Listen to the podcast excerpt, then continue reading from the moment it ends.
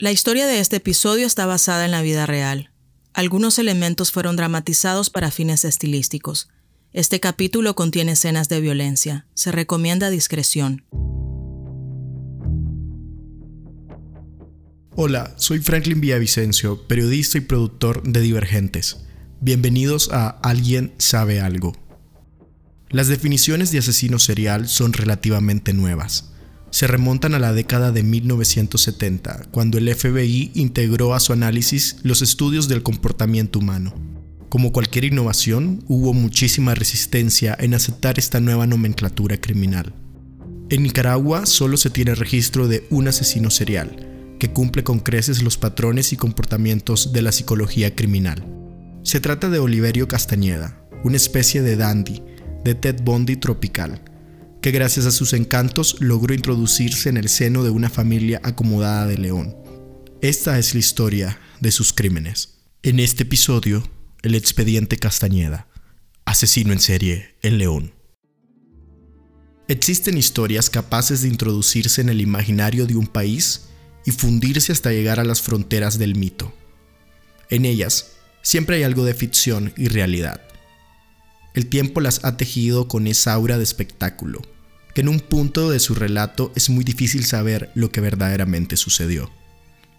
Una de ellas es la de Oliverio Castañeda Palacios, el único asesino serial del que se tiene registro oficial en toda la historia de Nicaragua, y cuya tragedia inspiró al escritor Sergio Ramírez a escribir Castigo Divino, una obra policial que transita entre varios géneros literarios como la crónica periodística el estilo judicial o el informe policial.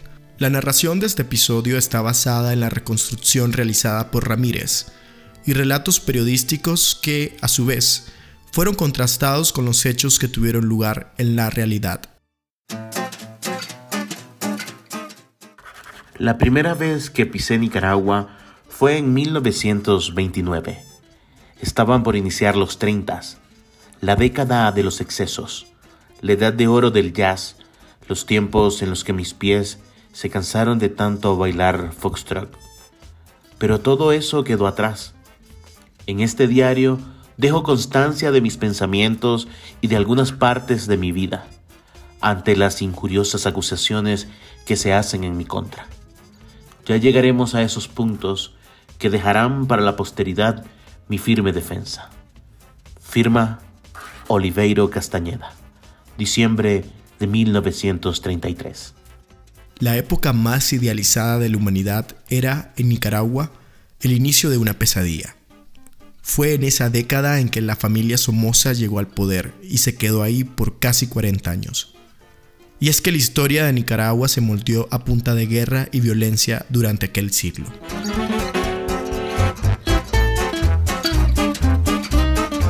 La ciudad de León, fundada por los españoles en 1524, era una pequeña y pueblerina urbe en comparación con el actual entramado de calles que la atraviesan. La llegada de cualquier extranjero era motivo de miradas, sobre todo si la persona era de buen parecido, elegancia y porte, cualidades de obligatorio cumplimiento en aquellas épocas. Por eso, cuando Oliverio Castañeda llegó en 1932 a León, atrajo mucha atención. No era su primera vez en Nicaragua, pues en 1929 vivió algunos meses en Managua, la capital. La figura de Castañeda roza el mito, bajo ese porte y elegancia se escondía una mente criminal. En una de las pocas fotografías que se preservan de él, aparece escoltado por dos miembros de la Guardia Nacional. El general Anastasio Somoza García no había llegado al poder, pero estaba a punto de hacerlo en un par de años más. Me viven preguntando por qué uso saco y corbata negra, y es que mi alma guarda un eterno dolor. La muerte de mi madre, muy a mi corta edad, me marcó para siempre. Recuerdo cómo la vida se le fue apagando tras unas incontenibles fiebres. La vi morir, ahogarse en sus propias exhalaciones, que parecían pedir ayuda a un cielo o a un Dios que mira a sus hijos con indiferencia. Jamás olvidaré esa escena. El joven Castañeda, siempre envuelto de luto, aparece escribiendo en una pila de papeles. Su cabello permanece peinado a un lado, brillante, con un partido casi perfecto. Sus gafas le dan un aire intelectual. En su mano sostiene una pluma con elegancia y seguridad. El escritor Sergio Ramírez describe un retrato de Oliverio Castañeda de una forma tan detallada como si en verdad llegó a conocerlo en la prisión. Así lo describe Ramírez en su obra. Un hombre de regular estatura, blanco, barba y bigotes resurados, cara ovalada con pronunciamiento en la base del maxilar inferior, pelo negro y liso, mirada pasible y vaga tras los lentes, boca pequeña y labios delgados, senos frontales hundidos, frente mediana, base de la nariz también hundida, nariz recta, un conjunto fisonómico que acusa determinación, astucia y cálculo en el que los criminalistas podrían ensayar, en base a la medición del cráneo y la correcta determinación de rasgos y proporciones morfológicas, sus tan sonadas tesis de la herencia y la predeterminación al delito. Pero más allá de estas consideraciones científicas, tampoco podríamos negarnos a reconocer que se trata de un espécimen masculino atractivo, al que el bello sexo de la alta sociedad de León llegó a considerar de manera poco menos que unánime como irresistible. Irresistible, cruel, esconde una cosa la otra.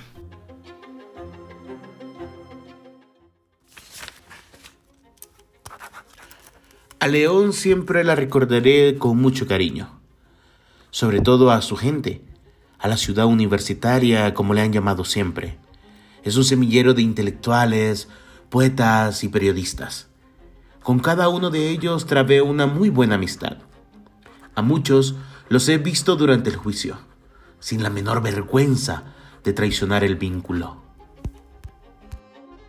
En esta misma ciudad, el poeta Rubén Darío, el más importante de Nicaragua y uno de los referentes modernistas de la lengua española, creció y murió. De aquí son también algunos apellidos de familias ricas como los Kurdian, cuyo papel en esta historia es importante, pero ya llegaremos a ello. Darío hizo un registro detallado de cómo lucía la ciudad a inicios del siglo XX. Leemos una cita de Darío que el mismo Oliverio escribió en su diario. León tiene el aspecto de una ciudad de provincia española las casas antiguas están construidas con adobe.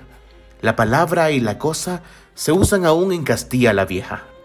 Pesadas tejas arábigas cubren los techos. Las casas de dos o tres pisos son pocas. Hay muchas iglesias y una famosa catedral, comenzada en el siglo XVIII y concluida a comienzos del XIX. Ahí he reconocido muchas cosas que viera siendo niño. Así seguía luciendo León 16 años después de la última vez que la vio Darío, y así era cuando el joven Castañeda llegó, con el fin de terminar sus estudios en Derecho. Él y su esposa, Marta Jerez, arribaron a la ciudad en 1932. Durante unos meses se hospedaron en el Hotel La Esfinge, a pocas cuadras de la casona de la familia Gurdián. Los registros apuntan que Castañeda se destacó en sus estudios universitarios. Sus capacidades sociales le permitieron abrirse paso entre las familias más importantes de León, llegándose a codiar con los Gurdián, cuya fortuna todavía es una de las más importantes de Nicaragua. A partir de este vínculo, la historia se torna siniestra.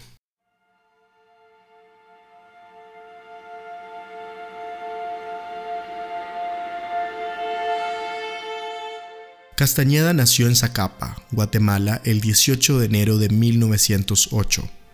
Inició sus estudios en Derecho en la Universidad de San Carlos Borromeo y los terminó en la Universidad Nacional de Nicaragua, en León, el 21 de febrero de 1933. Como lo dejé claro en mi declaración testifical del 11 de octubre de 1933, me pude mantener en León como estudiante, llevando una vida modesta con mi esposa, y gracias al giro de 100 dólares mensuales que mi padre me enviaba desde Guatemala. Al quedar viudo, la mesada se me fue reducida a 30. Apiadándose de mi situación, y gracias a su infinita bondad, la familia Gurdián me tendió calurosas atenciones, dejándome morar en su vivienda. Castañeda quedó viudo a pocos meses de haber llegado a León. Para entonces había trazado lazos con la familia Gurdián, quienes le dieron hospedaje en medio de la tragedia. La muerte de Marta, su esposa, fue misteriosa. Según los registros y la misma novela de Castigo Divino, la mujer murió de fuertes dolores estomacales. No existe ningún registro de autopsias o estudios médicos, pero la voz populi leonesa no duda en decir que fue Castañeda quien se encargó de envenenarla con estricnina, un poderoso veneno empleado para matar a las ratas y que también puede ser letal en humanos. Poco a poco, la estela de sangre se fue ensanchando. A mediados de junio de 1932, hubo en León una purga de perros por envenenamiento en la que Castañeda fue tachado de responsable. Los canes callejeros fueron asesinados con pequeñas dosis de estricnina, colocadas en carne cruda. Varios testigos lo señalaron de culpable durante el proceso, presidido por el juez Mariano Fiallos Gil, un personaje histórico y muy relevante para la modernización de la Universidad Nicaragüense. Un paréntesis de contexto. Fiallos Gil logró la autonomía administrativa, académica y económica de la Universidad Nacional el 25 de marzo de 1958. Las muertes de los perros se tomaron en cuenta a la hora del juicio, quienes participaron como testigos algunos familiares de los Gurdián. La casona de la familia Gurdián tenía una vista privilegiada hacia el hotel en el que se hospedó Castañeda y su esposa. Enrique Gurdián, dueño de varias empresas y poseedor de uno de los apellidos más importantes de la ciudad y del país, tenía la costumbre de sentarse en una mecedora en la acera de su casa, con el fin de mirar la vida pasar. Sus hijas retomaron la misma costumbre, así que la leyenda cuenta que muy probable fueron testigos de la llegada de ese hombre encantador, que bajaba su equipaje aquella tarde calurosa en que llegó a León. En el bochorno que sentí al bajarnos del tren y llegar a León por primera vez en marzo de 1931, no lo olvidaré jamás. Era un calor húmedo que se mezclaba con una brisa tropical. Cuando vi el paisaje de la ciudad recordé los versos de Darío, amado también en Guatemala y en todo el mundo hispánico. Días después, nos enteramos a través del periódico que un terremoto destruyó Managua. Qué país para ejercer una atracción macabra hacia las tragedias. Como todas las familias ricas, los Gurdian eran conservadores en sus relaciones. En pocas palabras, no se relacionaban con casi nadie. Sin embargo, con Castañeda hicieron una excepción. La razón de esto pueden ser múltiples. ¿Mentiría sobre sus orígenes solo por encajar? Todos sabían que era un ávido lector, que tenía el don de la palabra. Tenía, pues, labia, como se dice en Nicaragua. La misma tarde en que Castañeda llegó a León y se hospedó en la Esfinge, las hijas de don Enrique estaban sentadas en las mecedoras colocadas en la acera de la calle. El saco negro absorbía la luz del sol, y al mismo tiempo las gafas metálicas reflectaban la mirada de aquel extraño joven.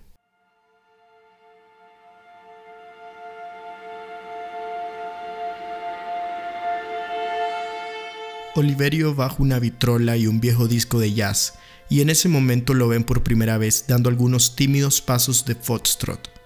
Podríamos decir que en ese preciso instante inició la maldición y el encantamiento el destino quedó trazado. Tras la muerte de Marta y su amistad trabada con Enrique Gurdián, el chismorreo de la época apuntaba que Castañeda se hizo muy cercano con Ena Gurdián, la hija de Enrique. El joven abogado alteró la vida de las personas que lo hospedaron a unos límites que no hay formas de cuantificar, pero que el escritor Sergio Ramírez intentó hacerlo con su novela a través de la ficción.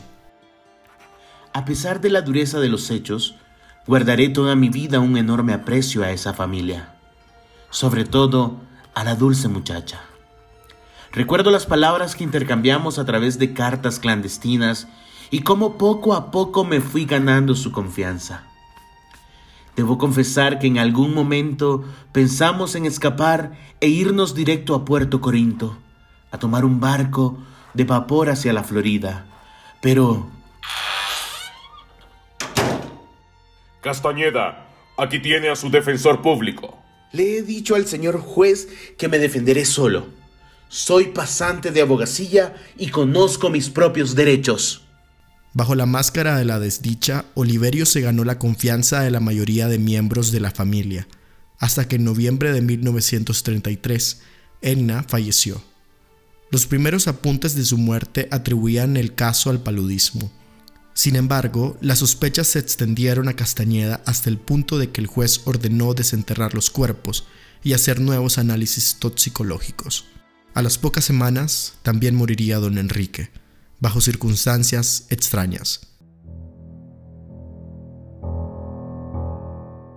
En los laboratorios de la universidad, que también utilizaban las autoridades para determinar las causas de las muertes, encontraron que las tres personas murieron a causa del envenenamiento por estricnina.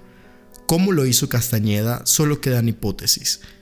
Muchos creen que a Edna les polvoreó el veneno en la comida, mientras que Enrique se lo suministró en cápsulas. Tantas décadas después, los detalles del caso parecen difuminarse cada vez más en el tiempo. Mentiras, puras mentiras. Logré desmontar todas las acusaciones que se me imputaron. ¿Y así están determinados a matarme? Le cuestioné al juez que nadie es tan tonto como para comerse una pierna de pollo con olor a veneno, y que jamás tuve la cercanía de darle las medicinas a don Enrique supe que desenterraron los cuerpos para sus mediocres pruebas, que en realidad consisten en inyectar los líquidos extraídos de ellos a ratas de laboratorio. ¿Cómo no se van a morir? Castañeda tenía tres acusaciones en su contra por asesinato el primero de diciembre de 1933. La audiencia constituyó todo un espectáculo para una ciudad en la que no pasaban estas cosas. Una antigua fotografía de José Santos Cisneros, uno de los fotógrafos documentalistas más importantes en la historia de Nicaragua, muestra a decenas de personas asistiendo al juicio oral y público. Los marines rodean toda la sala y también escuchan la sentencia. Lo más sorprendente era la cantidad de mujeres que asistieron religiosamente a las audiencias. Se cuenta que muchas de ellas murmuraban sobre lo galán que lucía Castañeda. Para el final del juicio, después de todo el espectáculo, el juez finalmente dictó pena de muerte, la mayor sentencia en la Nicaragua de aquellos años. Espero pacientemente el fin de mis días en este encierro. Estas probablemente sean las últimas palabras de mi diario, cuyo papel y lápiz me fueron concedido como el último deseo antes de morir. Ojalá que el tiempo no borre mis palabras. Dos años después, mientras Oliverio esperaba en la celda 21 de León el cumplimiento de su condena, huyó de la cárcel. Se dice que lo hizo con la complicidad de la Guardia Nacional. Un custodio le dio un uniforme de oficial para que pudiera pasar desapercibido, sin saber que en ese mismo instante se enfrentaría con su fatídico destino.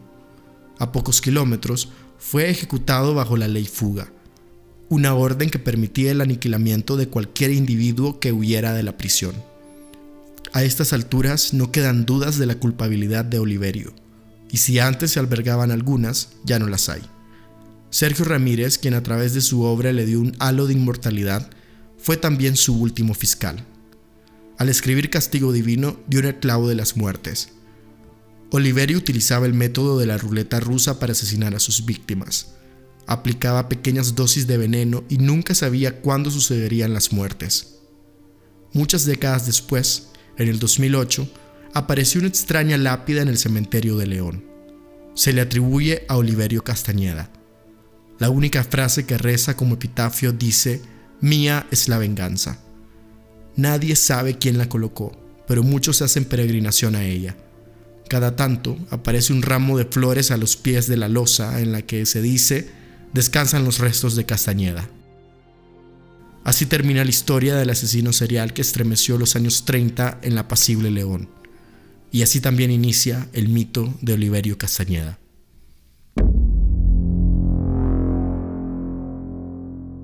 Esta serie es una producción original de Divergentes bajo la dirección de Néstor Arce, guiones y narración por Franklin Villavicencio. Este episodio ha sido reconstruido a través de archivos periodísticos de la época.